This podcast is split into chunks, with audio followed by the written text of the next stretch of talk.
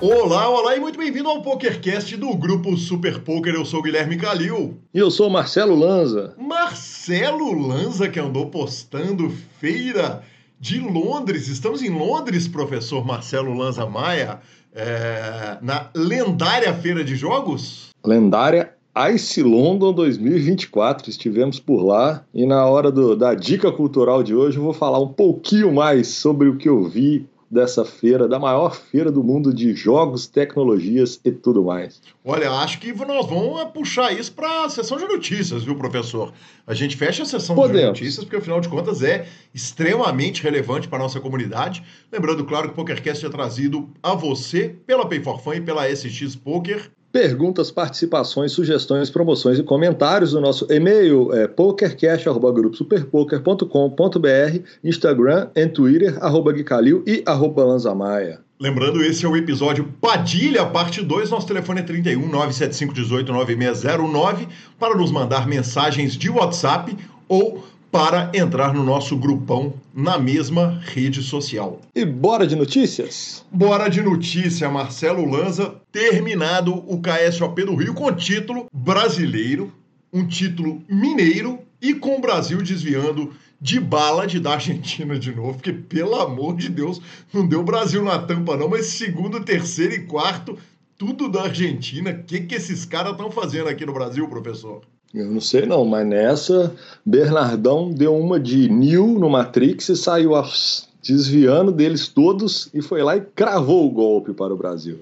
Exatamente, Bernardo. Cara, conversei hoje com o querido Diogo. Né? A gente está conversando aqui sobre uh, o Campeonato Mineiro, que vai ter cobertura do Super Poker. E, aliás, mais uma vez vai ter cobertura do Super Poker com um monte de transmissão.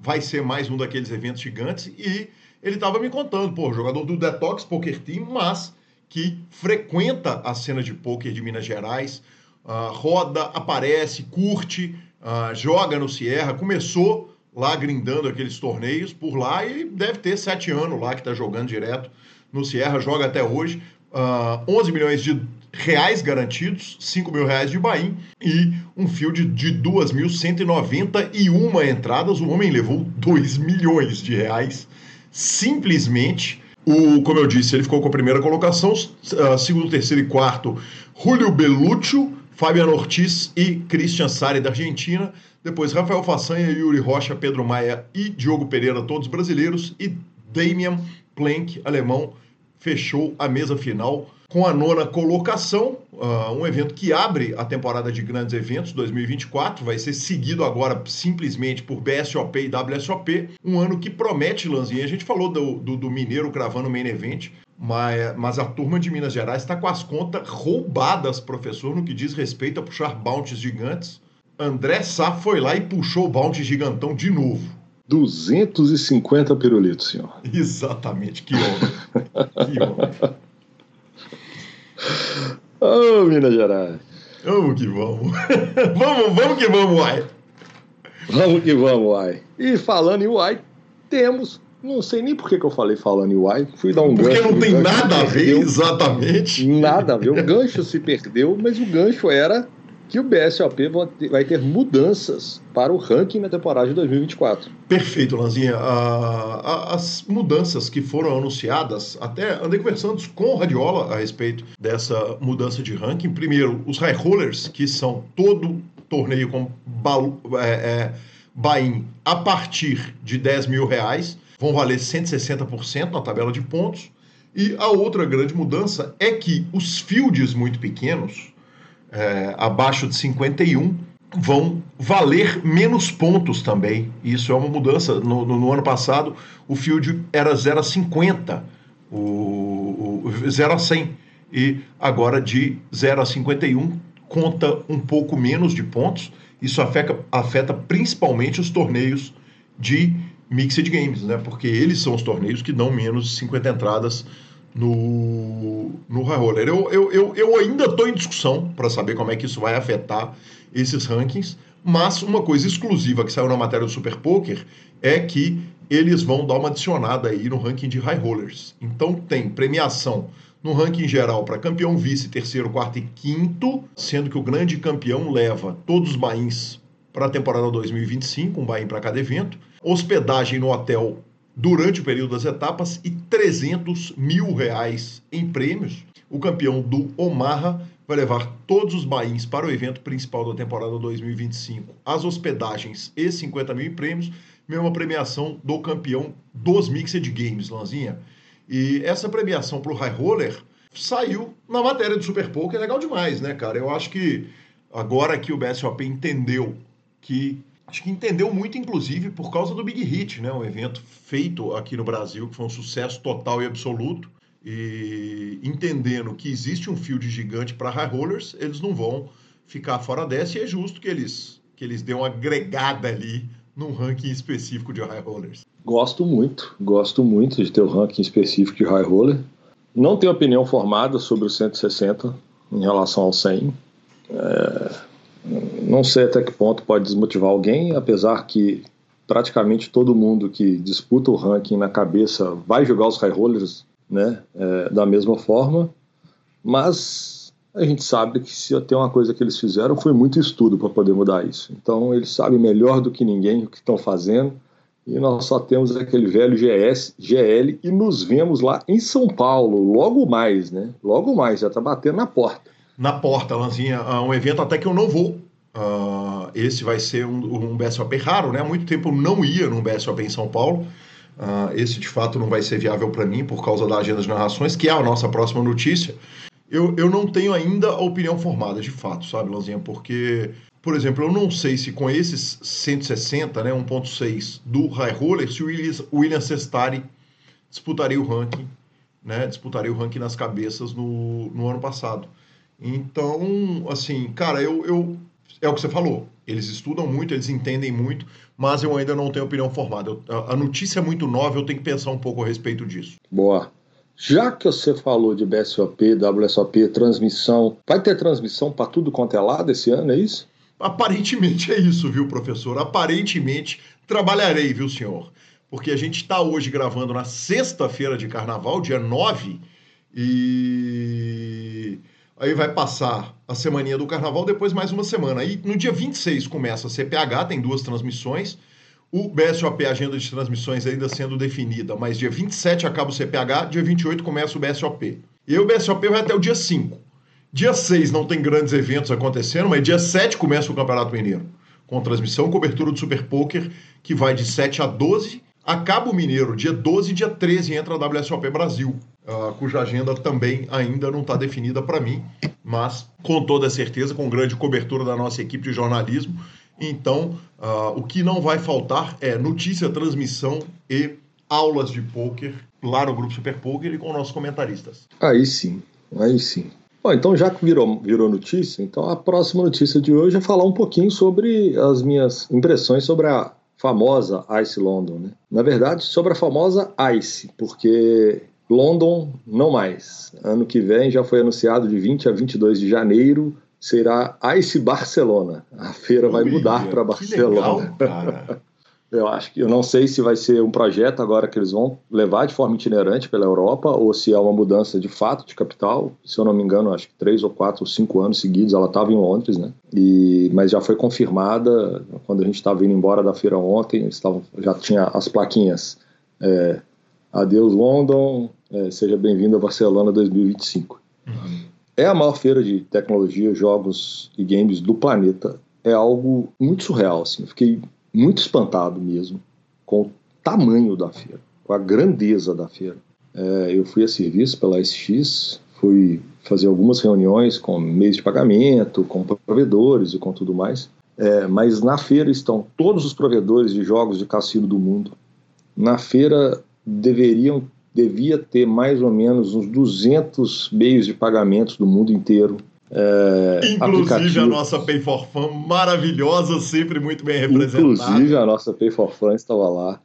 É, softwares, é, ela tinha stand de cadeira de cassino, a mesa de bacará para vendas e negócios, né? As pessoas expõem as coisas deles para fazer negócio lá. Então tinha negócio de tudo quanto é jeito, era negócio rolando, reunião rolando 24 horas por dia. E é muito interessante quando você coloca todo mundo no mesmo ambiente, você junta a fome com a vontade de comer. Né? Então, assim, você está procurando algo, você sabe que lá na feira vão, vão ter pessoas que têm aquilo para te entregar e vice-versa.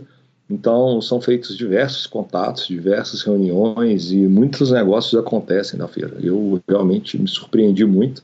E uma coisa que é fato, assim, de, em todas as línguas que eu consigo entender, não são tantas, mas que eu consigo entender alguma coisa. O Brasil é a bola da vez mesmo no mundo dos jogos. É, é, é o Brasil. Quando eles veem que você é brasileiro, ao contrário de muitos lugares no mundo onde tem gente que torce o nariz, na feira a turma falava: opa, você é brasileiro? o que, que você mexe? O que, que você tem? E tal, assim, interesse total porque a regulamentação está batendo na porta e eles sabem o tamanho do mercado do Brasil, o potencial do Brasil, tanto para jogos, quanto para cassino, quanto para apostas esportivas, quanto para poker, quanto para tudo. Né? Então, foi, foi uma experiência mágica, mágica mesmo. Lança, gigante a feira? Gigante. Vamos falar numa língua que a turma consiga entender. Para quem já foi no BSOP Sheraton Salon. Uhum. No mínimo quatro deles no mínimo. Uhum. Fora a área de alimentação. Mas é no mínimo, no mínimo, quatro uhum. salões daquele do BSOP Millions, mais a área de alimentação. É absurdo. Assim. Uh, muita gente do Brasil, quer dizer, obviamente Igor Federal, Elton, a turma toda estava por lá, mas muita Todo gente. Todo mundo estava. Turma da Suprema, turma do H2, Lucão, uhum. é, assim, Lucas Caio Pegoraro. Rei, Lucas Pegoraro, Caio Rei, é, a turma do Nordeste. Eu, eu devo ter contado, assim, eu perdi por vista 200, 300 brasileiros com folga. Uhum. Com folga. Perfeito.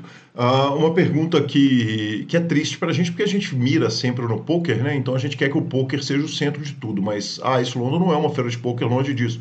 É uma feira de jogos. Se você tivesse que dar um percentual de qual, qual é a importância do poker dentro da feira, qual que é o tamanho do poker ali? Quanto que se mira no poker? Cara, eles miram muito no poker porque eles consideram o poker como um, um lead ativo, um lead de, de, renda, de renda média boa. Uhum. Né? Eles consideram um jogador padrão de poker que ele tem uma renda média padrão boa, porque ele consegue dar buy-ins e, e, jogar e etc e tal. Então o lead do poker é muito valioso para eles ofertarem todos os outros produtos, todas as outras cadeias de produtos que eles têm. Mas eu vi muitos aplicativos, eu vi muitos softwares de poker, eu vi algumas coisas bem interessantes, inclusive, sabe? Eu vi algumas inovações para aplicativos, inclusive a Suprema andou olhando algumas coisas legais, tem de que já estão sendo utilizadas, mas mais bem utilizadas, desde determinados tipos de mesa, ou mesmo final, a, o celular pular na câmera e o cara tá lá com a câmerazinha, que são né, formas de você tentar aumentar a segurança, tem, tinha uma turma bem legal lá nessa área de segurança também. Então, mas eu não consigo te dar um percentual, porque é um mundo muito maluco e é um mundo onde o cassino tem um poder aquisitivo muito grande. Uhum. Então, os grandes, as grandes stands, assim, eram dominados por grandes provedores de cassino, porque eles têm um poder, né, aquisitivo muito grande. Mas se você garimpasse, igual eu, eu fiz questão de fazer aquele assim, vai e volta, igual o supermercado, indo e voltando em tudo, você ia vendo muita coisa legal. Faz sentido uh, em outros anos a sua presença, Lanzinha? Você olha, é, você sai de lá com a sensação de que uh, no, nos anos futuros você vai marcar presença por lá? Eu acho que quem é operador de games de qualquer instância tem que ir. Uhum. Tem que ir e você vai maturando isso melhor, você entende que é, você já procura as suas necessidades, você já faz um pré-contato e você já marca as agendas lá com uma frequência melhor. Eu acabei que eu estava com uma só ou duas agendadas. Na hora que eu entendi, eu corri para agendar, então perdi um pouco do primeiro dia, mas consegui compensar nos outros as reuniões que eu precisava de fazer mas eu acho que os operadores de jogos têm que estar lá porque você troca bola demais, você troca experiência, você conversa, você está com um, você está com outro, você ouve uma coisa, você fala outra. E acho que essa troca de experiência entre todos os operadores no geral, ela só enriquece o meio, né? Que demais, que demais, professor. É isso aí, parabéns, parabéns pela ida, que demais, que homem maravilhoso. O senhor continua em Londres? Joe, como é que é? é... a língua que eu sou pior de todas, mas. Monsieur, s'il vous plaît. Ai, sim. Ai, sim, Monsieur Marcelo. Hoje de manhã a feira acabou ontem, eu peguei o trem e viemos para Paris. Passaremos um carnaval em Paris e comemorando também os nossos 10 aninhos de casado, de e Gabi. E aí resolvemos esticar essa semana de carnaval, um pedacinho da outra, para fazer a nossa viagem agora de relua de mel. Maravilhoso. Que homem fantástico, que mulher fantástica, que casal magnífico. Parabéns pelos 10 anos, parabéns pela ida à feira, cara. Por definitivamente. Uh, um, eu sempre vi, sempre achei incrível e fico feliz demais você ido lá, ter ido lá representar as cores e a camisa do PokerCast nessa feira fantástica. Muito legal uh, ouvir isso tudo. E nós vamos para a nossa entrevista com o Pedro Padilha, mas não sem antes falarmos, claro, da Pay for Fun. E a Pay for Fun é a sua carteira digital com cartão de crédito pré-pago, o método de pagamento mais fácil do mundo para você mandar e buscar dinheiro das plataformas de poker, das plataformas de aposta e como a gente disse, a Pay for Fun estava também na ICE London e não só estava lá uh, representada, apresentando o produto mais uma vez, mais um ano, como teve a participação no painel do Ari Célia, uh, Ordem e Progresso, analisando o novo ambiente regulatório para jogos no Brasil. Isso aconteceu na terça-feira, dia 6 de fevereiro, ou seja, é a Pay for Fun participando de tudo, das principais discussões, das principais feiras e, obviamente, sendo premiada em tudo. E ficamos com a palavra de Rodrigo Arrido.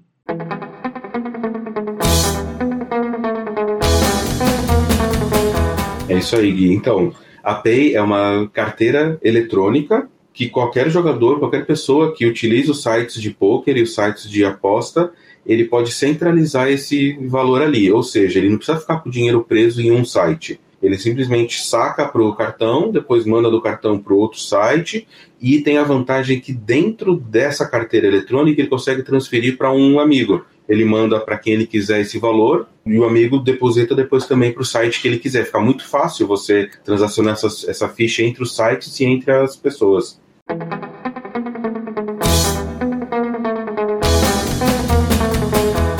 Vamos que vamos para Pedro Padilha, parte 2.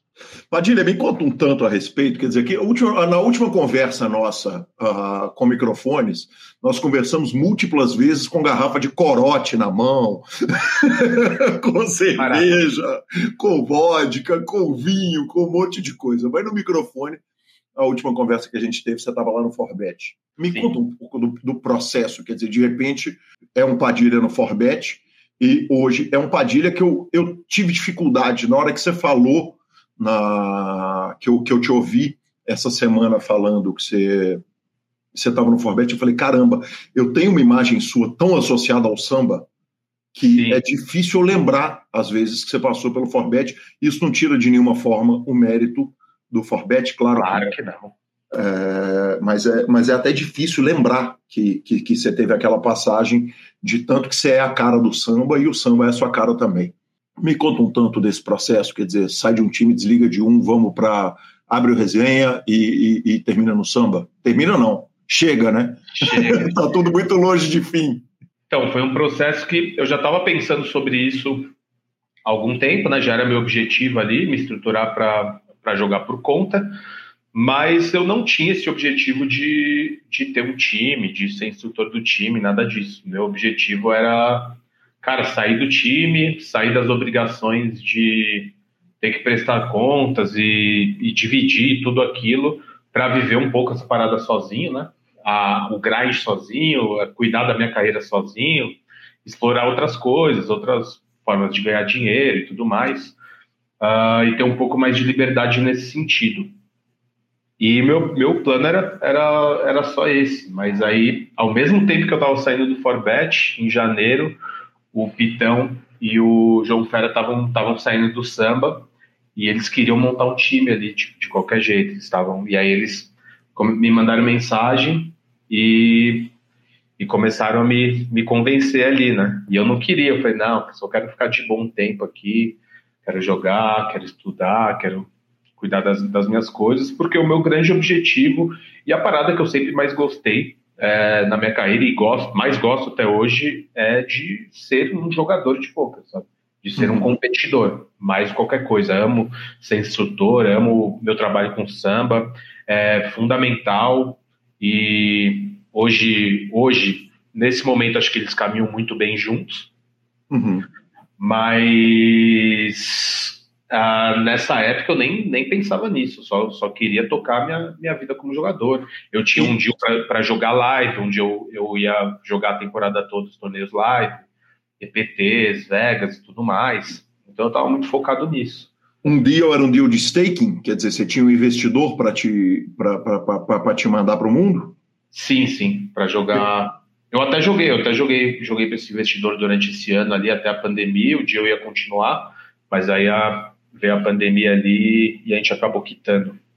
E qual seria a fonte de estudos? Quer dizer, na hora que você sai do Forbet, você perde acesso a umas, a umas mentes muito brilhantes, claro. Sim, minha fonte de estudo seria, pô, eu mesmo, né, já tinha capacidade de estudar sozinho, mas não, eu também achava que não era o bastante, até porque eu tinha uma tendência, assim, eu me conhecia ali, na época eu ainda tenho, tinha uma séria tendência a, a, cair numa zona de conforto, assim, nesse sentido, de ficar ali só jogando e negligenciar um pouco os estudos.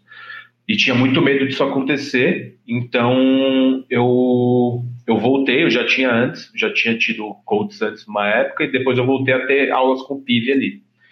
E, e a gente fez meio que um processo meio que de mentoria, assim, não era só um coach onde ele dava uma aula ali na semana, era, era um programa ali que tinha uma aula e depois tinha mais um encontro para ver umas paradas e tinha, tinha algumas coisas ali é, onde ele cuidava assim dessa parte técnica do meu jogo ali que foi bem importante.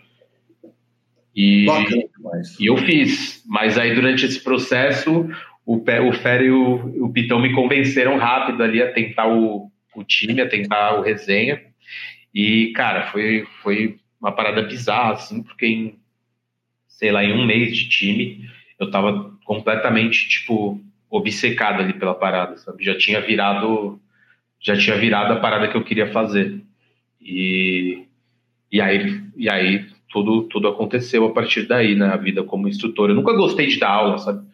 Nunca gostei de, de ser instrutor, de dar aula, de cuidar da carreira de ninguém, tipo, principalmente de dar aula, assim, né? Eu até, eu até falei, se eu não me engano, eu até falei em outro podcast recentemente, que eu não gostava, assim, a experiência de dar aula anteriormente, antes até do Forbet, tinha uma experiência dando aula uh, no Acaritim ali, quando eu já era um pouquinho mais experiente que eles, e dava umas aulas meio que no sentido de ajudar a galera ali mesmo, tentar passar um pouco do conhecimento, e só que dar aula na, na, nas eras pré-softwares ali era muito difícil, né, porque era meio que você tinha que sei lá, passar sua visão sobre alguma coisa sem ter muito como, como provar nada ali. Era meio, ah, pô, tô falando isso aqui porque eu, eu sei mais que vocês, então vocês que aprendam daí.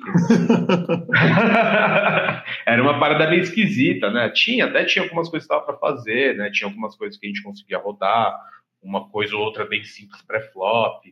E tinha algumas coisas que a gente conseguia ver nos Rondem Manager da vida, de, de estatísticas e tudo mais. Mas o processo de dar aula nessa época era bem, era bem chato, assim, bem complicado. E, e aí, né, nessa época, quando eu comecei no time, já era tudo mais fácil, né? Já tinha já tinha um software disponíveis, já tinha bastante coisa, eu já era muito mais experiente. Eu também já tinha muito mais conhecimento para passar. Acho que essa experiência traumática também vem de, tipo, eu estava dando aula, mas eu mesmo não tinha, tipo, tanto conhecimento, assim, tinha mais que os outros, mas não tinha o suficiente para me fazer tão claro ali sobre algumas coisas tecnicamente, sabe? E aí esse momento já veio em outra época onde as coisas rolaram muito mais fácil nesse sentido e eu peguei um prazer muito grande. E o resenha acaba durando pouco, né? Cara, durou um ano, né? Durou exatamente um ano. Mas durou, durou um ano não, né? Resenha dura até hoje. Sim, assim? exatamente. O fim do resenha, ele vem com a proposta de vamos agregar isso aqui no samba, correto? É, e aí não teve fim, né? Aí virou o samba, resenha, tem o sambinha até hoje. A gente virou, a gente virou instrutor do samba, né? A gente comprou a parte do samba, virou instrutor do samba, mas o resenha continuou como, como samba resenha, um dos nossos sambinhas. Assim, a gente tá lá, com outros instrutores, com outras pessoas cuidando, mas o resenha vive. Maravilhoso. Olha, se um dia eu for entrar para um time de MTT, você pode ter certeza que vai ser um fundado por você, Pitão e João Fera, porque pelo menos as artes alcoólicas ali eu, cara, eu, eu sento bem nessa mesa, viu? Cara, eu vou te falar que é um orgulho muito grande da galera que era do resenha ali, cara, porque a gente tinha poucos cavalos ali na, na época que o time que o time não, não acabou, né? Mas na época que rolou esse processo que a gente migrou para o samba e ele virou um sambinha, a gente deixou de ser instrutor. A gente até continuou sendo instrutor do resenha, é, inclusive rolou isso. No primeiro ano, a gente, a gente ainda dava aula pro, pro sambinha resenha ali, uhum. uh, porque fazia parte do deal que a gente tinha firmado com eles ali, né? A gente não podia não podia deixar eles sem o, o contrato ser cumprido, né? Eles firmaram um deal para ter aula com a gente, para estudar com a gente, para ter suas carreiras administradas por nós três, né? Então a gente continuou durante até o final do contrato de todos os players e aí e aí o, o resenha virou um sambinha tipo independente da gente. Mas cara, muito orgulho da galera que era dessa formação porque cara, muitos caras que que estão muito bem hoje vivendo de poker e e, pô, isso é uma parada que dá um orgulho muito grande de ver a galera que começou ali com a gente, foi crescendo, crescendo. Ou alguns cresceram dentro do samba mesmo, estão com a gente até hoje. Outros foram viver suas carreiras em outros lugares e estão muito bem também. Então ficou, eu tô sempre de olho para ver onde a galera tá ali, para ver se eles estão ganhando, o que, eles estão fazendo. Que demais. Quando você entra para o samba, é, o resenha é uh, agregado ali ao, ao samba. O, você tá, é parte do deal você julgar pelo samba? Quer dizer, como que você julgava pelo resenha? Você já tinha um pool, você julgava para o time, você julgava para o pool, mas você tinha o time como, como um paralelo. É, o jogador Padilha, onde que estava o, o, o, investimento no jogo dele e para onde que ele jogava? Não, o jogador Padilha jogava 100% por conta. Inclusive no resenha. Inclusive no resenha, inclusive no samba. No resenha, cada um jogava por conta. Depois no samba, nós três entramos, cada um continuou jogando por conta. Não tinha uhum. nenhum deal relacionado ao nosso jogo ali. Então o processo todo foi jogando por conta. Perfeito. E como é que surge o pool atual que você joga? Quem são os jogadores e, e como é que começa uma proposta dessa? Cara, então, aí rolou esse período onde eu e o Covo a gente ganhou muito, a gente dividia a rotina junto, a gente já estudava junto todos os dias, a gente ficou muito próximo. A gente já meio que, ah, pô, um review os torneios do outro e tal, a gente já tinha uma rotina mais ou menos assim. E a gente já tinha um swap, né? Muito, muito lento. Tinha um swap para outros torneios, mas como a gente estava jogando torneios mais caros, acima de torneios de 2K, a gente tinha um swap de 30, sei lá, acho que era 20 ou 30%. Uhum. Então era bem relevante. A gente já era mais, mais, ou, mais ou menos que um pool ali entre nós dois. e só a gente só não sabia, né? A gente só não, só não tinha. Só não assumia. É, exato. só não tinha oficializado. A gente já era meio que um pool. E aí a gente teve uma época, não lembro exatamente quando foi que a gente decidiu fazer isso ser um pool mesmo, eu e ele, e dividir tudo mesmo, ser 50-50. E aí, nesse começo, que foi em abril de 2022, se não me engano, a gente decidiu chamar o Alan. Né? A gente, pô, eu acho que a gente tem. Então, e rolou. Foi exatamente nesse processo que eu ainda estava tentando sair desse burnout, tentando buscar buscar a vontade de voltar a, a, construir as paradas assim no poker. E aí eu tive a ideia, falei, mano, a gente precisa pôr alguém e a gente precisa pôr alguém jovem nesse pool. para botar é, gás. Exatamente. Falei, mano, a gente precisa pôr alguém jovem aqui, mano. A gente tá velho, pô. A gente tá. É foda. Precisamos botar alguém que chega com gás aqui, alguém jovem. E a gente pensou no Alan, né? O Alan tinha acabado ele de virar sócio do samba, ele tava jogando por conta. E, porra, nosso amigo. Tava jogando caro pra cacete também?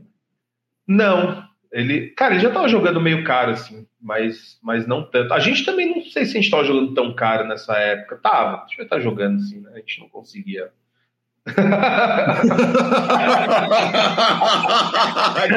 maravilhoso. Aí, aí a gente colocou o shake, cara. O shake veio e deu um baita gás. Assim, o shake foi uma das coisas que. Um dos caras que me ajudou muito nesse processo ali de. De, de me encontrar assim, na minha melhor versão no, novamente, assim. E aí ele veio e deu o gás que a gente precisava. E a gente continuou nós três. Aí no final de 2022, uh, veio a, numa conversa no BSOP Millions, veio a ideia da gente, da gente chamar o PIV. Uhum.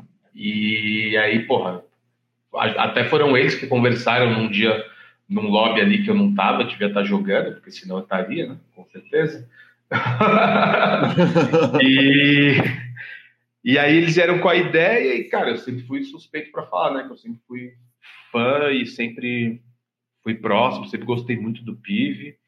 Então, foi uma parada que rolou bem natural, assim, o PIV entrou.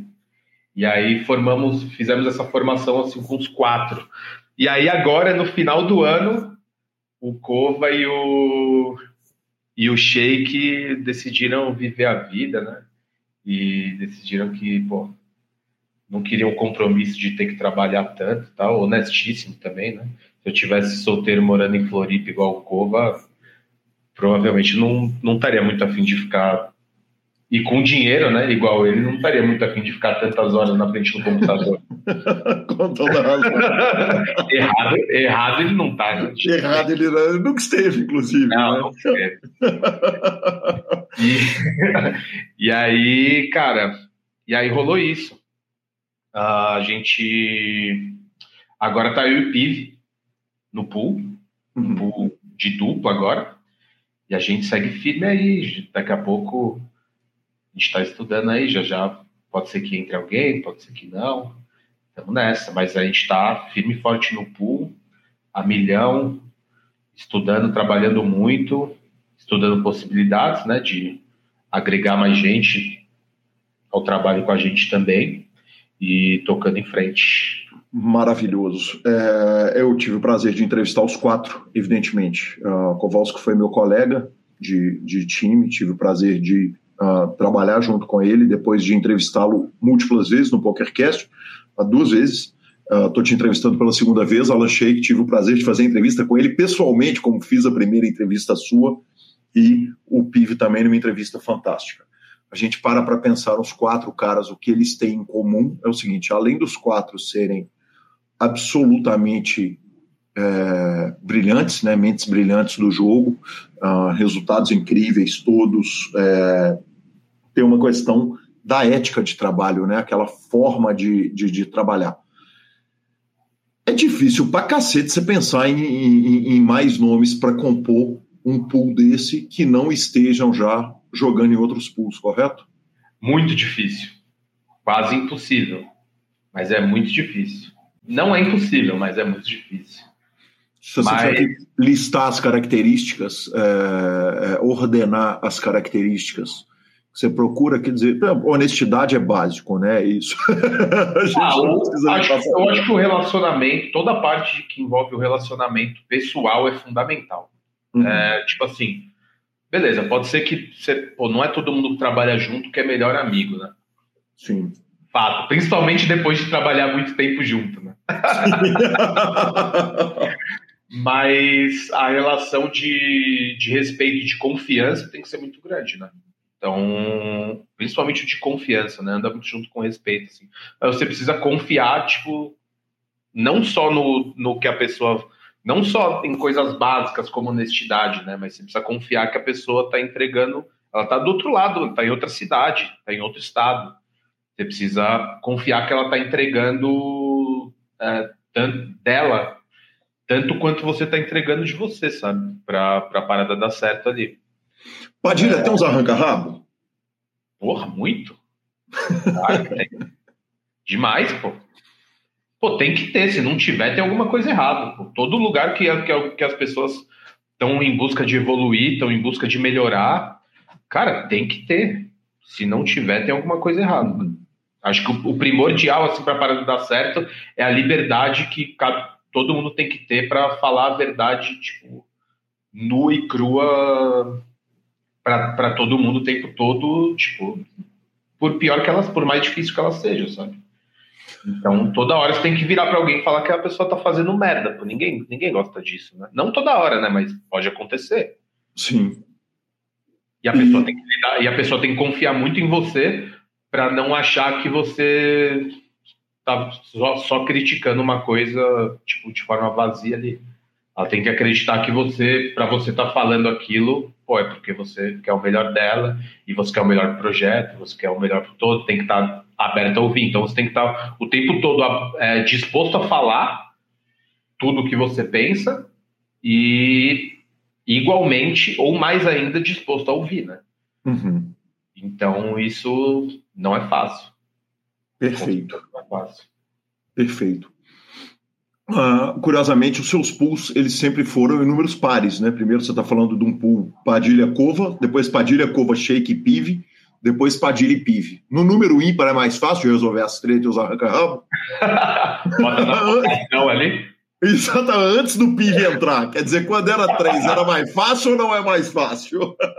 Cara, né, acho, que, acho que nunca. Essa é uma parada interessante, né? Acho que nunca precisou chegar a uma votação. Acho que nem no samba, velho, que nós somos tantos sócios, tantas pessoas né, que pensam diferente. Acho que eu não lembro nesse, em todo esse tempo que estou no samba da gente ter votado por alguma coisa. Uhum. A gente sempre vai até o consenso, até o final. E chega, sabe? Então, porque todo mundo está em busca da mesma coisa, todo mundo está em busca do melhor. Todo mundo está olhando para a parada com os olhos de fazer a parada crescer e não de impor a sua vontade, sabe? Uhum. Isso sim, que é o mais sim. importante. Perfeito. Me conta um negócio. Você falou que o Shake saiu também do pool atualmente. Saiu. Ele saiu antes ou depois da WSOP? Essa pergunta é relevante pra cacete pro processo. Então, ele saiu antes. Mas ele jogou o torneio no pool. Ele, ele que tava... homem, que culpa do senhor! então, a resposta é sim, mordemos. que coisa maravilhosa! Quer dizer, a, o Millionaire Maker do Alan Mello, Alan Shake, na WSOP, cravado, bracelete brasileiro, com a premiação de simplesmente um milhão de dólares, com o Bahia de 1.500 dólares, o senhor deu sua mordida. É, tava no pool, né? que coisa maravilhosa. Não que o BSOP tenha sido ruim para o senhor também. O BSOP foi bom, é bom, é bom que eles estão me carregando, velho. Bom demais. tem alguma cobrança ou tem muito bullying quando um jogador está forrando muito e os outros não? Ah, acho que o bullying tem que ter, né? Acho que é. Tem que ter, né? Claro que tem que ter, porque faz parte né, da convivência ali. E é legal também, tipo, é, faz parte da brincadeira ali, mas acho que a gente é todo mundo bem macaco velho lá do, já do jogo, né? Todo mundo. A gente, o, o, próprio, o próprio cara que, que não é o que tá ganhando, que tá irritando tudo, é o que mais faz o bullying, né? No caso, claro. no, no, caso, no momento sou eu. eu sou o primeiro a falar, né? Eu sou o primeiro a falar. E, porra, não tô nem um pouco triste, não, de, dele estarem ganhando. Pelo contrário, tô feliz da vida. Mas é isso, né? É, é natural. O, o é, inclusive, para isso, né? Para uhum. que quando um estiver passando um, um, momento, passando por uma variância pior ali, para um momento mais difícil é, nos ganhos, o outro esteja, tenha outro para estar tá ganhando. Por isso que vem até o pensamento que eu te falei da gente da gente estar tá de olho sim em colocar mais gente, porque quanto mais não acho que não quanto mais gente, né? Mas eu acho que mais gente faz com que a gente diminua ainda mais essa variância e aumente o nosso volume e aumente o número de cabeças pensando é, no mesmo objetivo, é, no mesmo caminho de evolução. Então é muito importante para isso. Pegar umas retas gigantes das Triton, desses grandes eventos da série de Super High Rollers Internacional é um objetivo, caso o pool tivesse maior?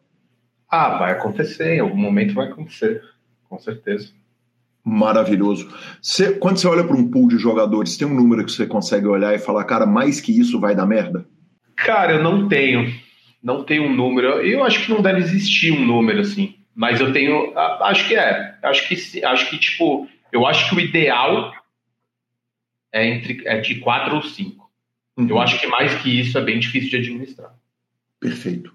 É muito difícil ter mais do que quatro ou cinco pessoas numa sintonia é, parecida, trabalhando no mesmo objetivo, com a mesma vontade, não com a mesma vontade de estar sentado ali trabalhando, porque inclusive o pool tem muito disso, né? De é, um pode estar entregando em outras áreas enquanto não está 100% uh, para focar em outras. Então, tipo, ah, pô, não tô, é, sei lá, tô com, não tô com muito tempo para jogar nesse período e por alguma coisa está acontecendo na minha vida, mas pô, posso me dedicar a criar uns conteúdos aqui para o pessoal estudar e tudo mais.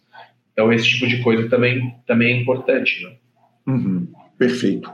Padilha, mudando radicalmente de assunto, a gente teve recentemente, e aí é recentemente, é, é, é recente mesmo, a chegada dos torneios Super High Rollers no Brasil.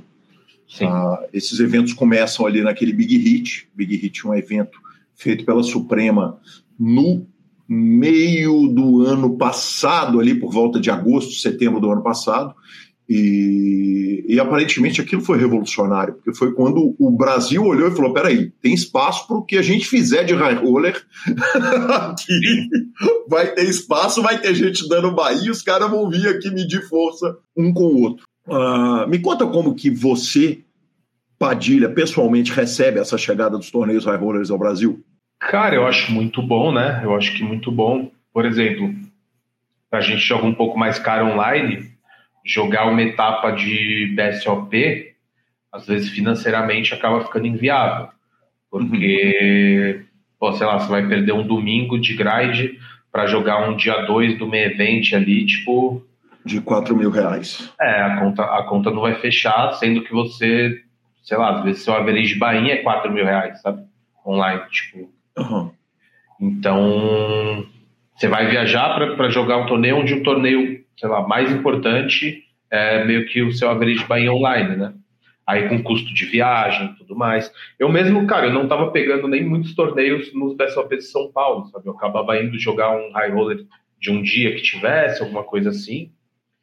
E eu fiz até um post falando sobre isso antes do BSOP Millions agora, né? Que pô, o BSOP Millions um tempo atrás, ele era mais uma festa, assim, para a gente jogar um pouco mais caro online. Beleza, tinham torneios bons, claro, mas a gente acabava focando em, sei lá, num event, num, num dois high rollers bons que tinham, e a maior parte dos outros dias era, pô, uma festa, né, para você encontrar a galera, para você curtir ali, todo mundo, tipo, do Brasil todo que você não vê, não vê muito, e aí você pegava tipo o tempo para curtir esse momento ali com a galera. Para gente que tem um time, vem muita gente do time, a gente consegue ver todo mundo e passar um tempo junto, né? Então o BSOP uhum. Millions era muito isso.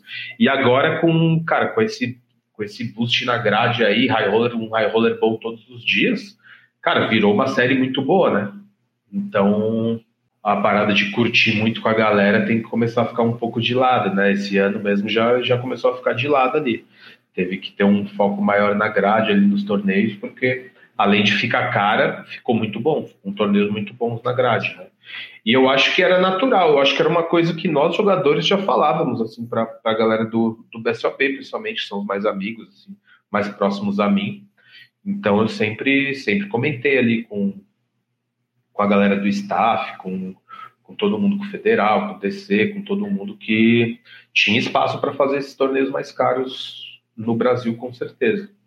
E aí, acho que foi uma coisa que foi rolando naturalmente, acho que agora, agora vai, vai vir. Acho que eles vão cada vez mais pesando a mão um pouquinho.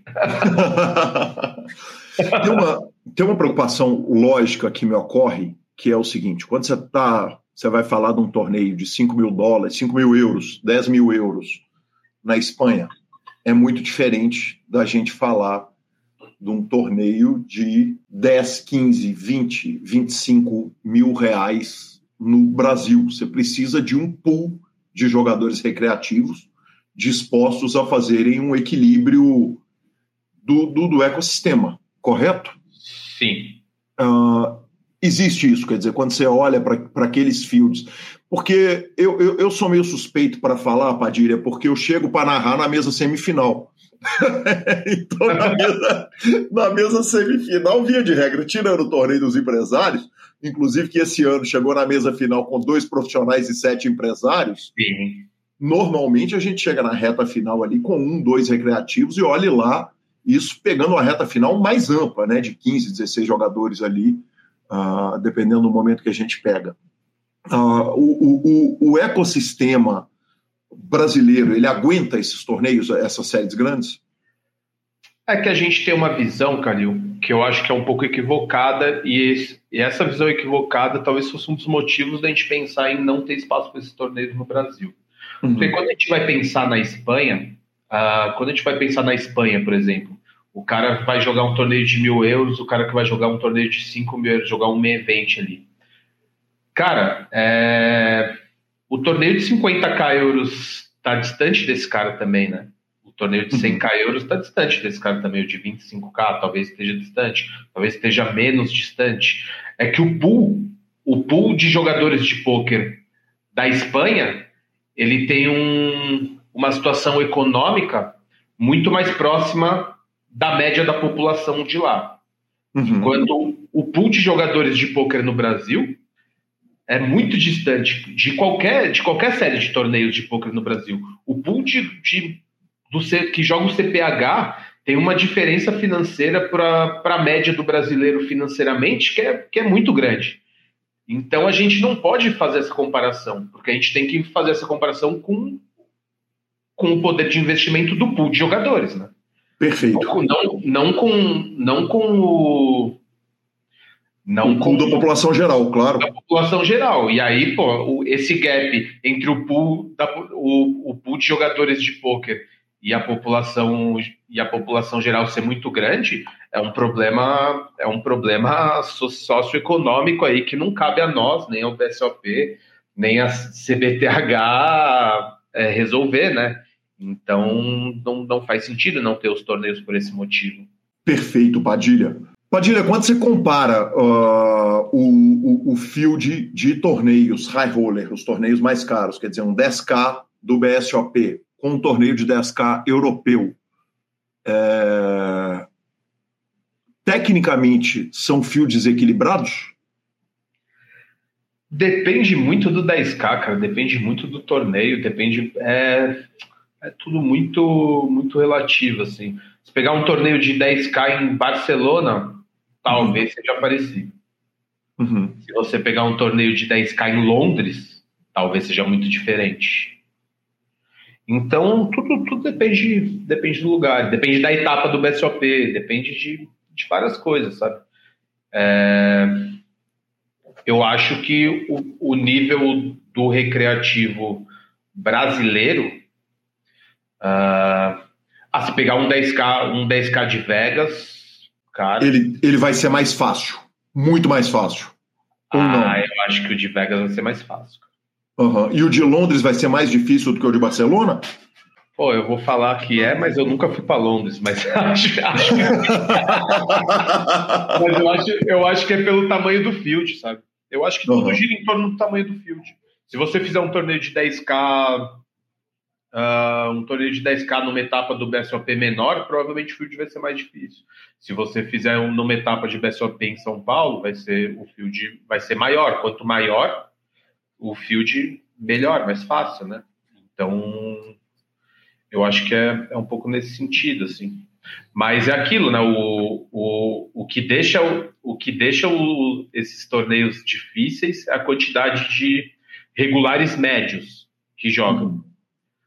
E eu acho que esses torneios, por exemplo, um torneio de, do, de 10K do BSOP Millions tem muito regular jogando. Tipo, muito regular que não joga necessariamente high stakes online, nem live, mas aquele torneio ali é bom, é no BSOP, num grande evento, e, e ele joga, e é isso que acaba endurecendo um pouco os fields.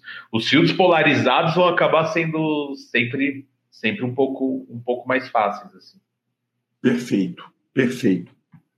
Padilha, recentemente no seu Instagram você faz um post uh, conjunto com o samba falando o poker não vai acabar.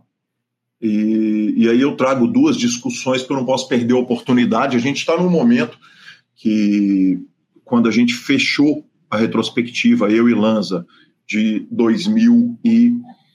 2023, a gente pediu um 2024 com um pouco menos de polêmica, né? A gente tinha passado por, por polêmicas graves de jogadores brasileiros, de uma série de coisas e tal, e a gente começa a, o, o 2024 com duas bombas atômicas, uma de um superusuário, né, um escândalo de superusuário, uh, e que o, o, o, site foi a público, uh, apontou, apontou, assumiu o problema, devolveu a, o, o, dinheiro, enfim.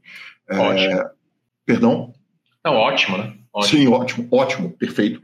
E, e um segundo que foi a respeito da questão de bots, que foi também amplamente aqui discutida no PokerCast.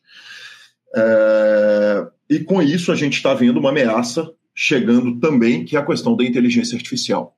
A, a, a inteligência artificial vai chegando e, teoricamente, vai ficando cada vez mais fácil emular o, o, o, um ser humano jogando pôquer, a, a, a, inteligência e a contra-inteligência, elas vão, vão ser uma briga ali.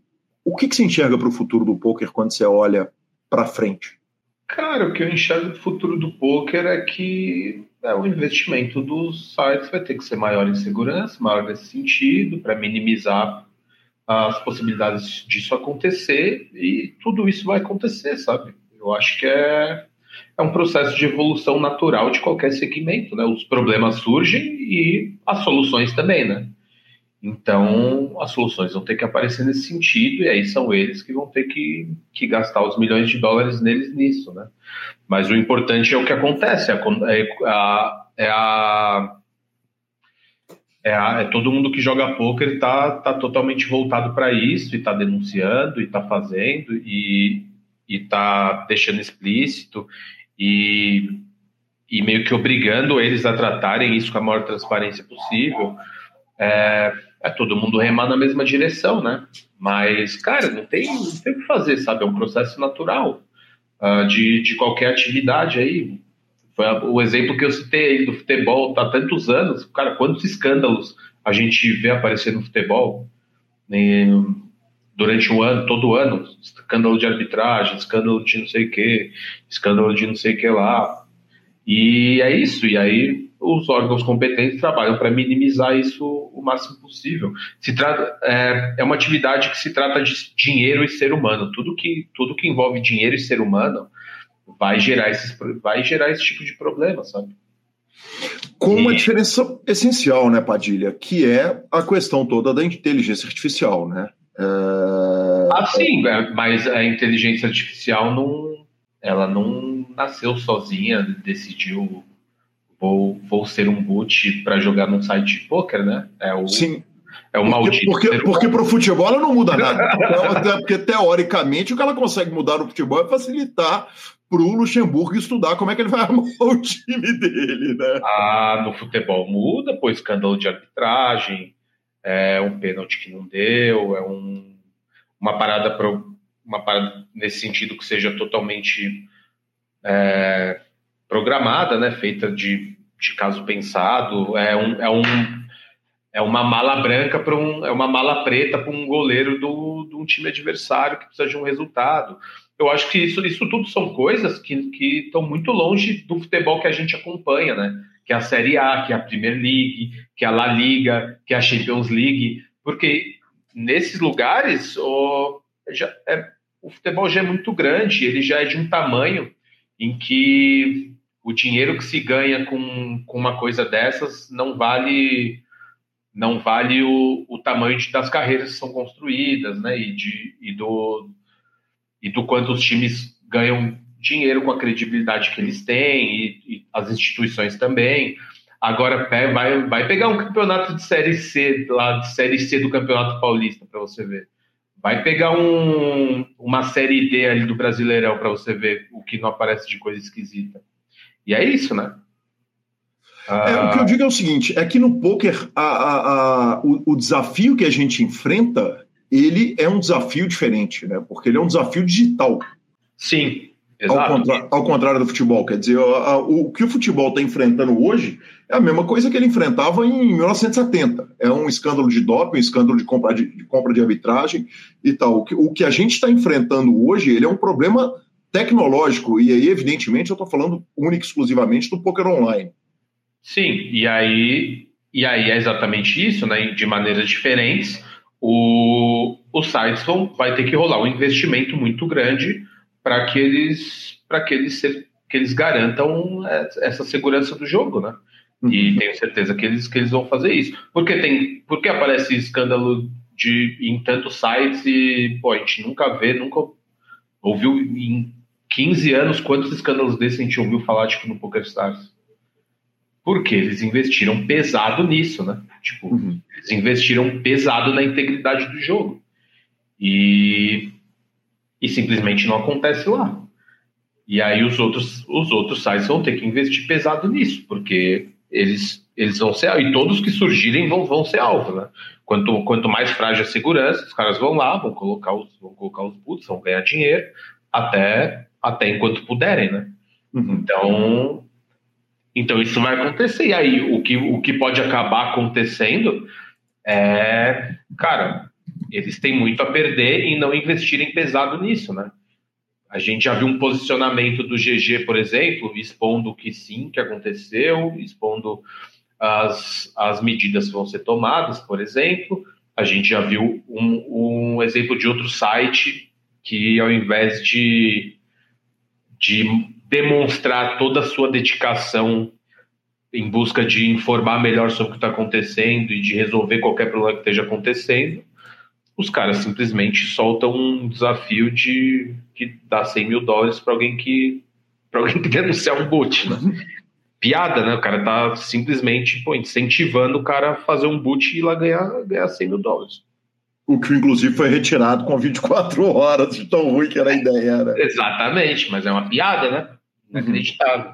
Uhum. Então, e, e, e, aí é isso. O, o site que não conseguir fazer vai ficar para trás no mercado e acabou, sabe? Tipo, é, eu, eu, acho que vai ter que ser o caminho natural. É que a gente, ninguém tem a noção exata do direcionamento que isso vai tomar ainda. Mas aí é uhum. isso. O direcionamento é esse, ah, me dá, é, uh, me dá eu te dou 100k se você mostrar que tem um boot ou qualquer coisa do tipo, e a, o, nosso, o nosso site é seguro e vocês se virem, cara, vai se tornar um, um lugar que não é seguro para jogar, você não vai botar seu dinheiro lá, né? É Sim, e, e, que se diga o seguinte: quando a gente pensa no, no, no, no, nome envolvido de quem fez a proposta, não tem a menor dúvida que a proposta é feita na melhor das intenções. É, com certeza é, mas, porra. ela, ela só é muito ruim, né? ela só é muito ruim, né? Exatamente. Exatamente. Perfeito. Padilha, lá em 2018, quando você me dá a entrevista, foi imediatamente depois do Robert Lee cravar o bracelete dele.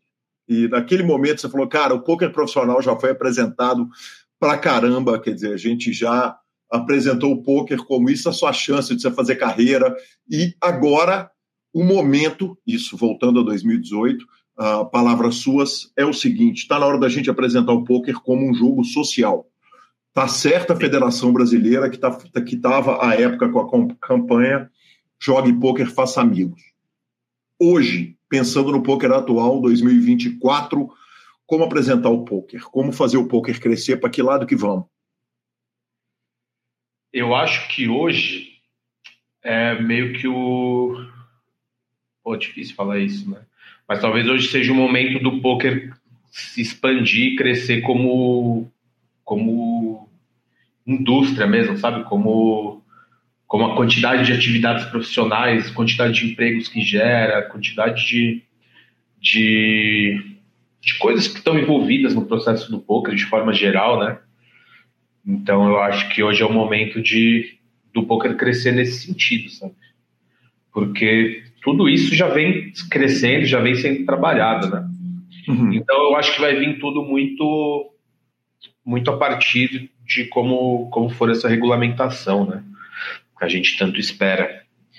E eu acho que a partir daí pode ser que, vinha, que venha o grande crescimento em forma de, de indústria mesmo, não só de entretenimento. É, em vários sentidos. Talvez também seja o momento de do poker investir mais na parada audiovisual, né? Uh,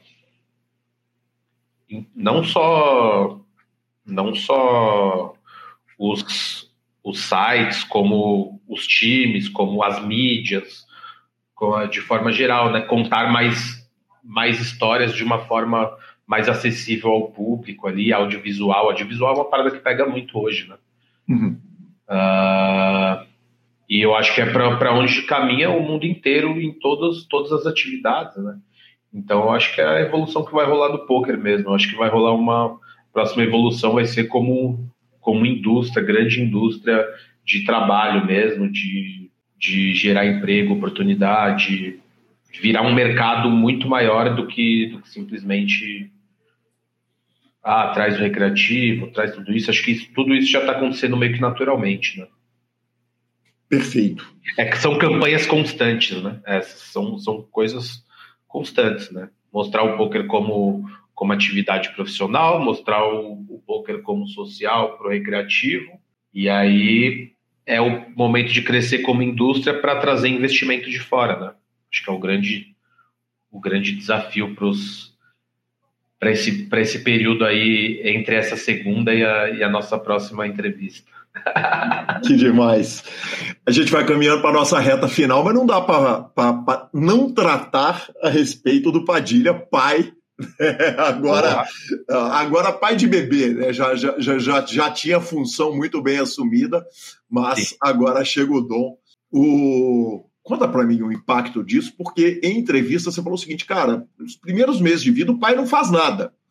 O pai só presta auxílio à mãe, que a responsabilidade é ela que consegue, né? A gente não tem uh, uh, uh, os recursos para ajudar. Mas o pai, nesse caso, estava jogando poker, clicando o botão pelo menos três dias por semana, durante 12 horas por dia. Sim. Fala para mim o tanto a respeito da mudança de vida e, e, o tanto que isso muda, impacta a sua vida pessoal e no poker. Ah, Calil, agora chegou aquele momento em que a gente, que eu, que eu vou vir aqui falar tudo aquilo que eu ouvi tantas pessoas falarem durante 36 anos e sempre falei, ah, tá, beleza, mesma ladainha, todo mundo fala a mesma coisa, mas é exatamente isso, cara. Muda tudo completamente de um dia para o outro. E tudo que você tinha como visão de mundo, como visão de futuro, como, como tudo que você pensava para sua vida antes, acabou e você tem um novo mundo, uma nova vida para viver pela frente, é, com outros objetivos, outros planos, outras prioridades, outras coisas que você quer fazer, quer ver acontecer. Então, cara, para mim mudou tudo. Tipo, mudou tudo completamente é, é, difícil, difícil falar assim, ah, uma coisa que mudou muito. Cara, mudou tudo. Mudou onde eu quero estar nos próximos cinco anos, onde eu quero estar nos próximos dez, o que eu quero fazer nos próximos cinco, o que eu quero fazer nos próximos dez, mudou tudo, sabe? É, é um direcionamento totalmente diferente na vida, assim. E não é alguma, não é só não é só relacionado a, ah, pô, a responsabilidade que agora você tem de cuidar de uma vida, que ser responsável por um ser humano que é dependente de você. Não estou falando sobre isso. Estou falando sobre o que eu quero fazer. Não que não tenha isso pra caramba, né? Porque agora não, seguinte, isso, isso é óbvio, né? Isso, porque, isso é Sim, que agora é o seguinte, agora não podemos quebrar mais também, inclusive, entre outras é, coisas. Exatamente. exatamente. Já não estava podendo, agora deu uma piorada. Porra, mas durante tantos anos, nós todos da nossa comunidade não podíamos e quebrávamos pra caramba, cacete. Sim, é, exatamente. Mas é, é, é não é questão do que você precisa fazer como responsabilidade diante disso. É questão do que você quer para sua vida, sabe? Questão de onde você quer estar, questão do que você quer fazer, sabe? É questão é, é tudo isso, tipo assim, ah, pô, é aquela parada de que a gente sempre zoa, pô, o cara teve filho, agora não sai mais, agora não agora não vai, o cara fala, pô, não dá, não dá, não dá. É porque, cara, o cara não consegue te explicar muito bem porque ele não vai, porque ele não tá muito afim de falar a verdade. A verdade é que você não vai porque você não quer, mano. Eu não vou porque eu não quero, mano. Eu quero ficar com meu filho, mano. Tipo, trabalhando a semana inteira. É, eu quero ficar com ele aqui, de bobeira. Quero, sei lá, tipo, quero pegar na mão, na mão dele e ver se ele vai andar cinco passos ali hoje, se amanhã vão ser seis, se amanhã vão ser sete. As coisas que você quer fazer, é, para mim, foi o que mais mudou. Sabe? Maravilhoso. E, e, e quando você olha para função de pai agora, quanto que isso afeta no seu poker? Quer dizer, vamos jogar menos? Vamos viajar menos? Vamos escolher melhor os circuitos que vai viajar? Qual que é o plano? Ah, com certeza, né? Eu cancelei todas as viagens do ano passado, porque eu queria viver. Mas, mas esse era o primeiro momento. Né? É, é, é, o cancelamento do ano passado é aquele cancelamento do seguinte: agora tem um bebezinho, agora precisamos da responsabilidade total.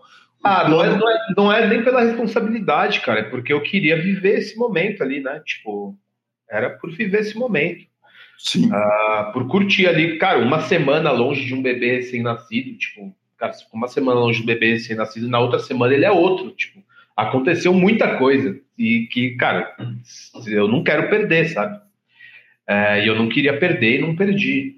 Mas uhum. agora o plano para esse ano, eu vou nas viagens que eu, que eu puder que eu puder levar todo mundo. Eu não ia, eu não ia fazer eu não ia fazer nenhuma viagem ano passado.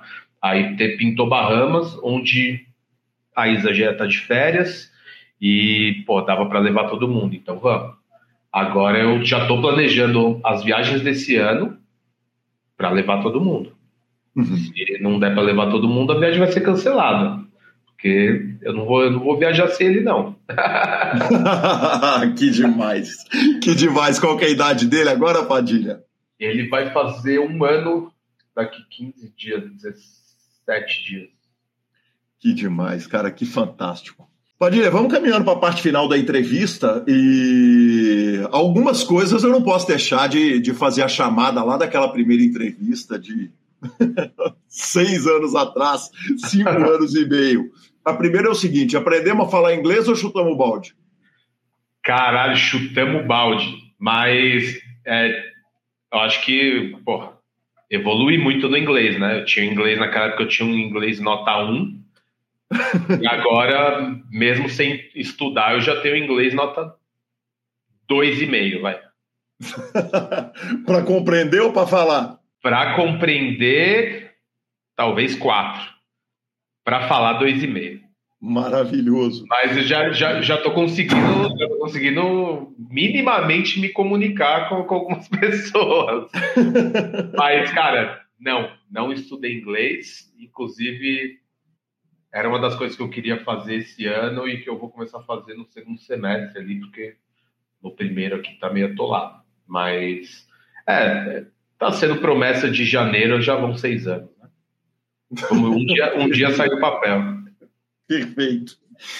A frase sua da época, sou um puta trouxa de cartola. Melhorou ou não melhorou no cartola?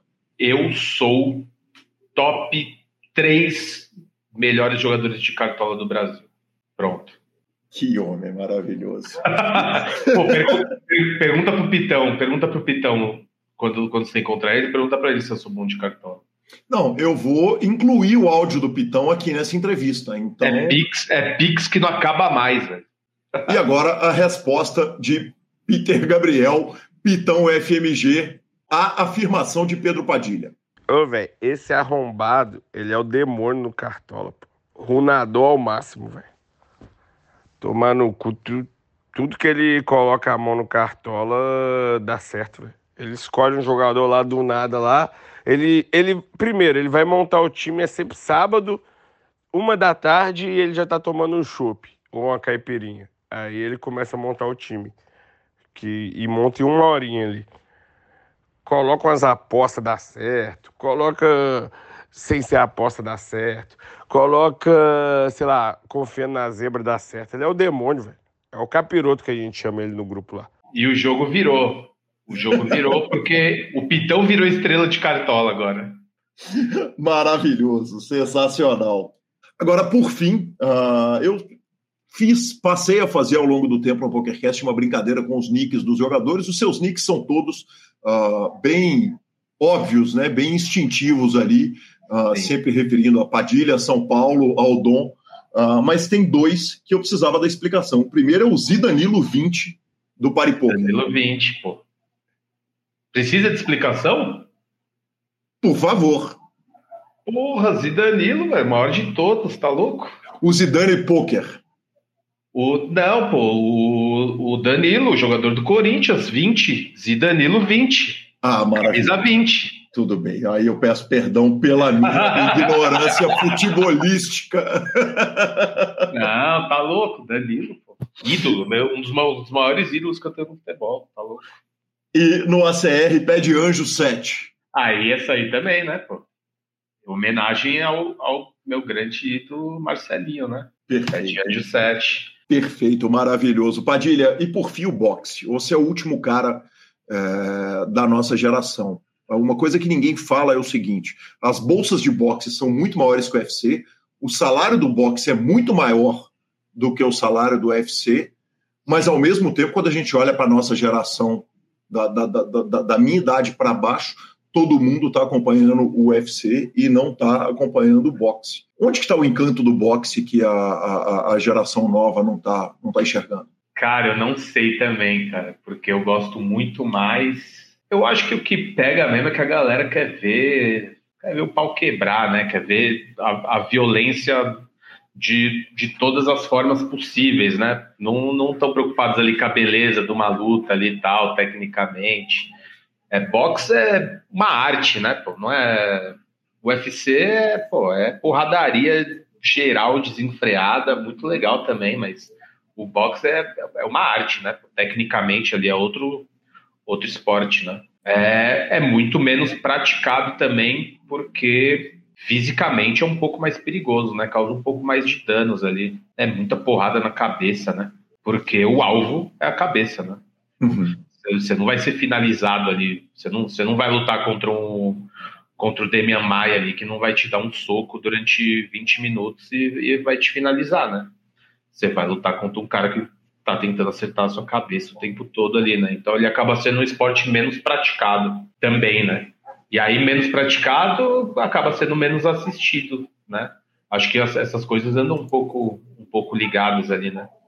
Quanto ainda mais... ainda assim, o boxe é muito maior em, em, números, em audiência, em grana, em tudo que o UFC. É, mas será que não é uma parada meio que do Brasil?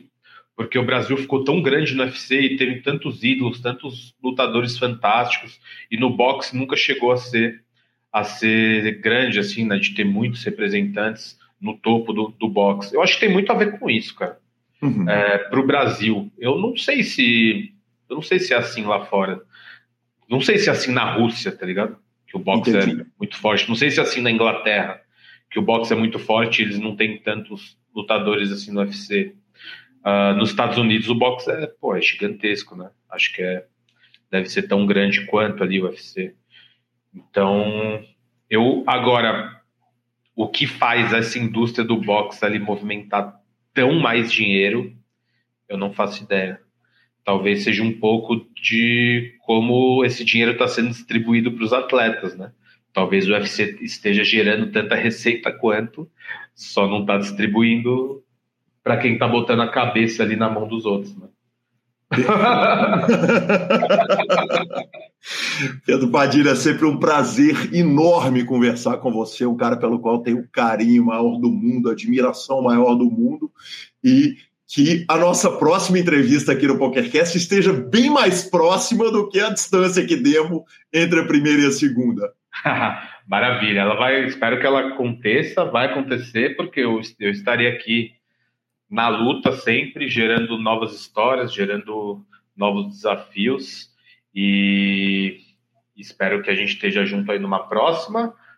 Ah, juntos vamos estar numa próxima, não para gravar, né? Já já já já estamos juntos aí para tomar uma em algum evento de pôquer aí pelo Brasil. Certamente, obrigado, Padilha. Sempre uma honra, cara. Conversa sempre fantástica. Que homem, admiração maior do mundo por você. Obrigado. Tamo junto. Obrigado você. Um abraço aí para todo mundo. Sempre um prazer tamo junto. Vamos que vamos.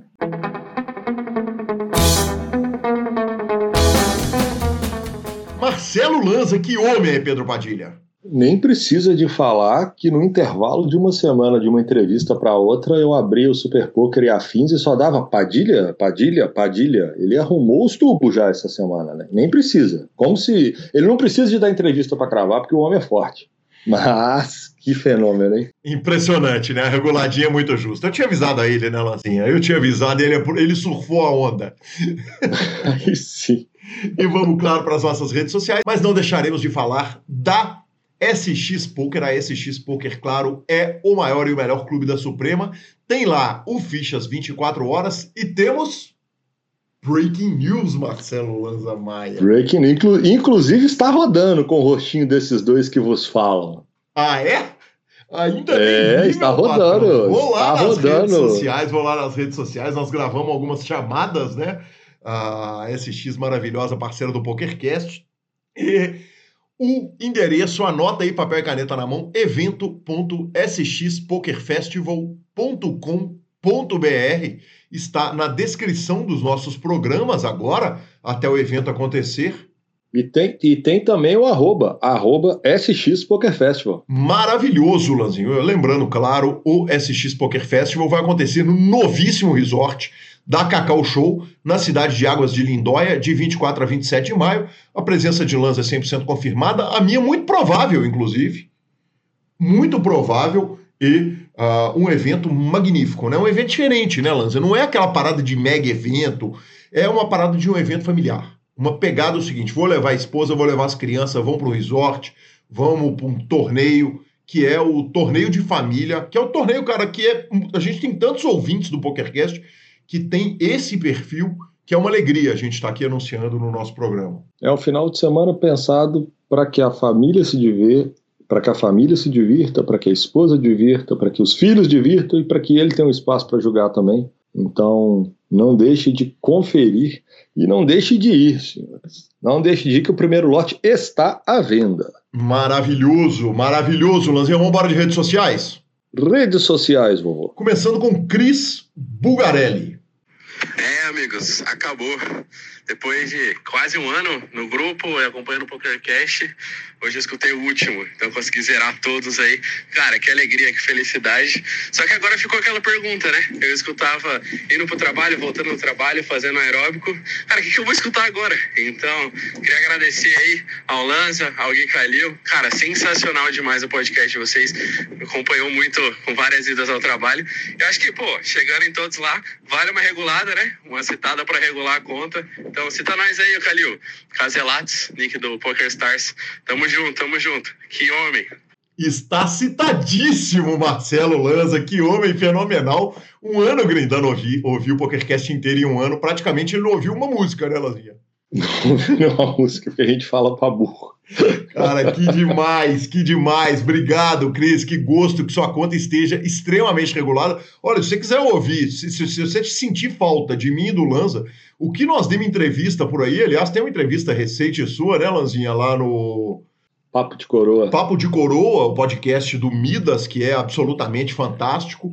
Uh, eu também dei inúmeras entrevistas lá no Sierra, lá no Zé Irineu. Então é só procurar na internet que não vai faltar conteúdo, não com grandes histórias. Obrigado, a gente fica muito honrado com essa turma que maratona. E tomamos também, Lanzinha, um áudio do Adamo, da Itália, e eu vou te pedir para você ouvir com muita atenção e tomar muito cuidado nas suas reações.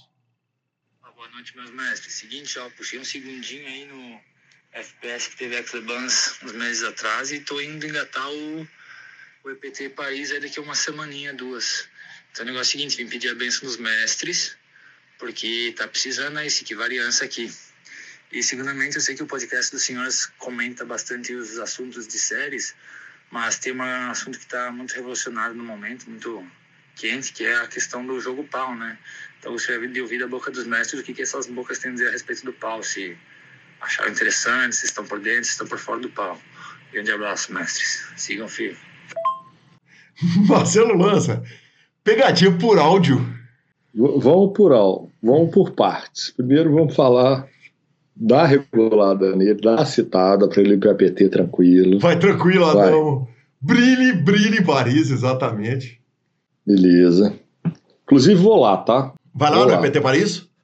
Vou lá, não vou julgar, mas vou lá passear lá, vou, claro vou lá ver que Eu nem sabia que ia acontecer com você aí. Como não? Por favor. Vai, vai acontecer. Poste fotos, mande Começa- fotos. Du- Dudu 850 chega dia 13. Ah, Eu vou estar demais. aqui ainda. Que demais. É, Eu vou dia 15, então eu vou passar lá na PT Paris, vou ver a estrutura, vou mexer com a turma e tal, mas não vou jogar não. Sobre a pegadinha, não é uma pegadinha, na verdade. Só que é porque o jogo chama Palm World.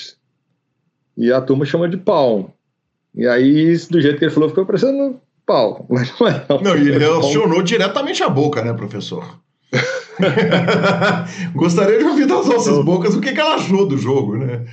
Então, assim, sobre Palm World, ah. eu não vou emitir muitos comentários porque eu só dei uma cubada nele e eu ainda não evoluí alguma coisa, não. Inclusive, Gansão, que era o especialista disso, que estava dando até áudios, vários áudios sobre esse joguinho na Guinolândia, mas esse jogo virou febre mundial já. Mas sobre o resto dos assuntos, aí é com o senhor. agradeço, agradeço. Vamos embora com ela, professor? Bora de finalização.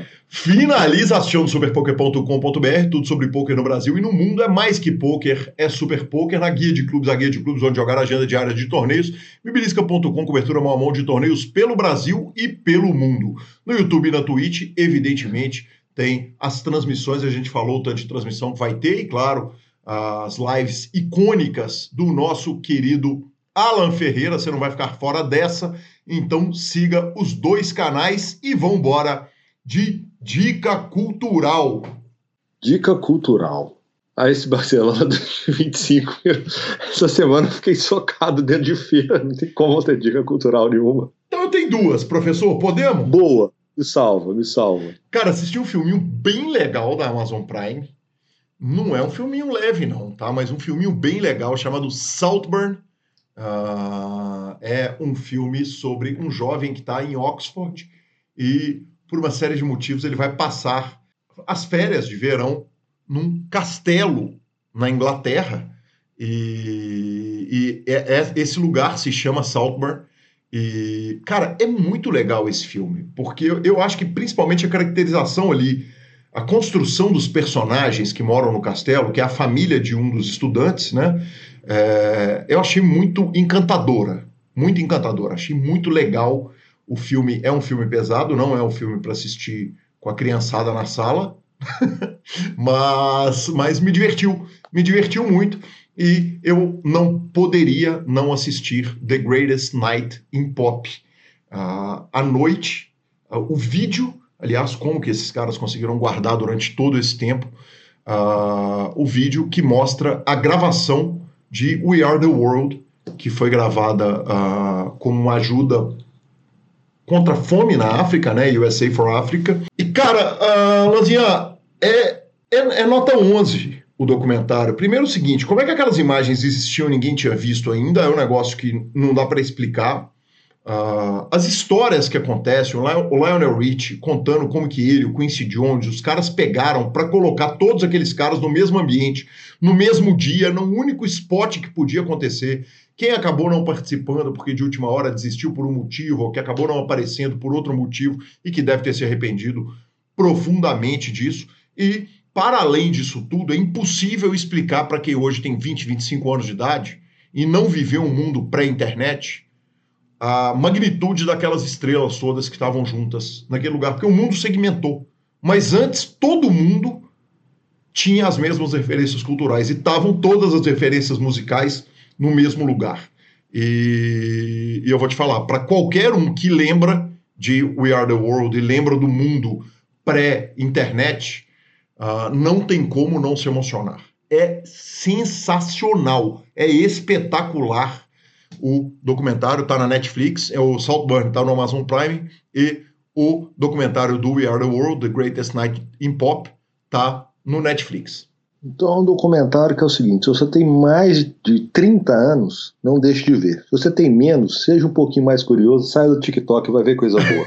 ah, cara, é legal demais. é, é. Eu, eu, eu, acho que, eu acho que pro Under 30, velho, vale inclusive um uh, um, uma pesquisa um pouquinho mais aprofundada para entender o que, que foi aquilo, que foi muito legal, assim, e, e, os personagens todos, os músicos todos, que demais. Aquilo foi gigante, foi gigante, foi gigante, tá maluco? Arroba Gui Calil e arroba Lanzamais são os nossos Instagrams e os nossos Twitters. Lembrando que o PokerCast é trazido você pela SX Poker e pela Pay for Fun. Estamos no Spotify, Deezer, YouTube, Amazon Music e Podcast Players. Nos indique. nos dê cinco estrelas, especialmente no Spotify e no iTunes. E a edição é do maravilhoso Matheus Crodo, que vai começar o carnaval editando. E aí eu deixo, em nome da comunidade do PokerCast, o nosso agradecimento a esse homem. A gente precisava esperar as notícias baterem, né, Lanzinha? KSOP terminar, você chegar com as notícias da feira para a gente poder gravar essa semana. Exatamente. Muito obrigado, Matheus. Estamos te devendo uma cerveja. Ou vai. Ou. Acho, acho que o homem é bom nessa, nessa parada dos nossos, Lanzinha. Aí sim. Um grande abraço a todos e até a próxima semana. Aproveite a viagem, professor. Volte com muitas histórias para a semana que vem. Valeu. Voltarei, vovô. Voltarei. Vamos que vamos.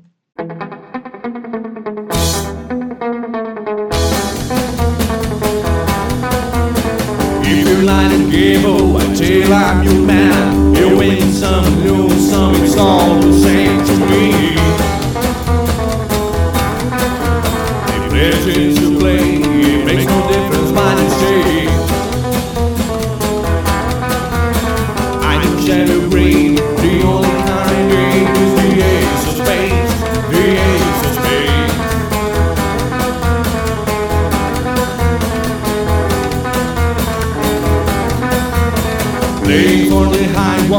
Dicing with the devil, a gun with the flow, it's all a game to me.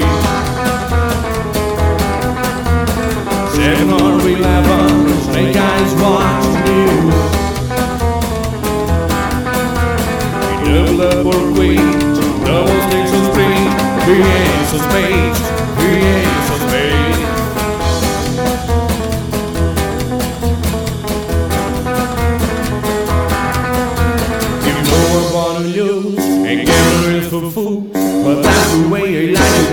I don't want to live forever.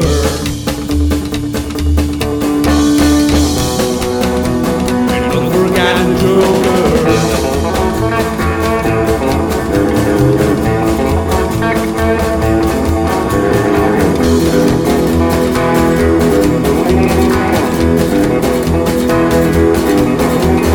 Machine of the 18, know you wanna see me.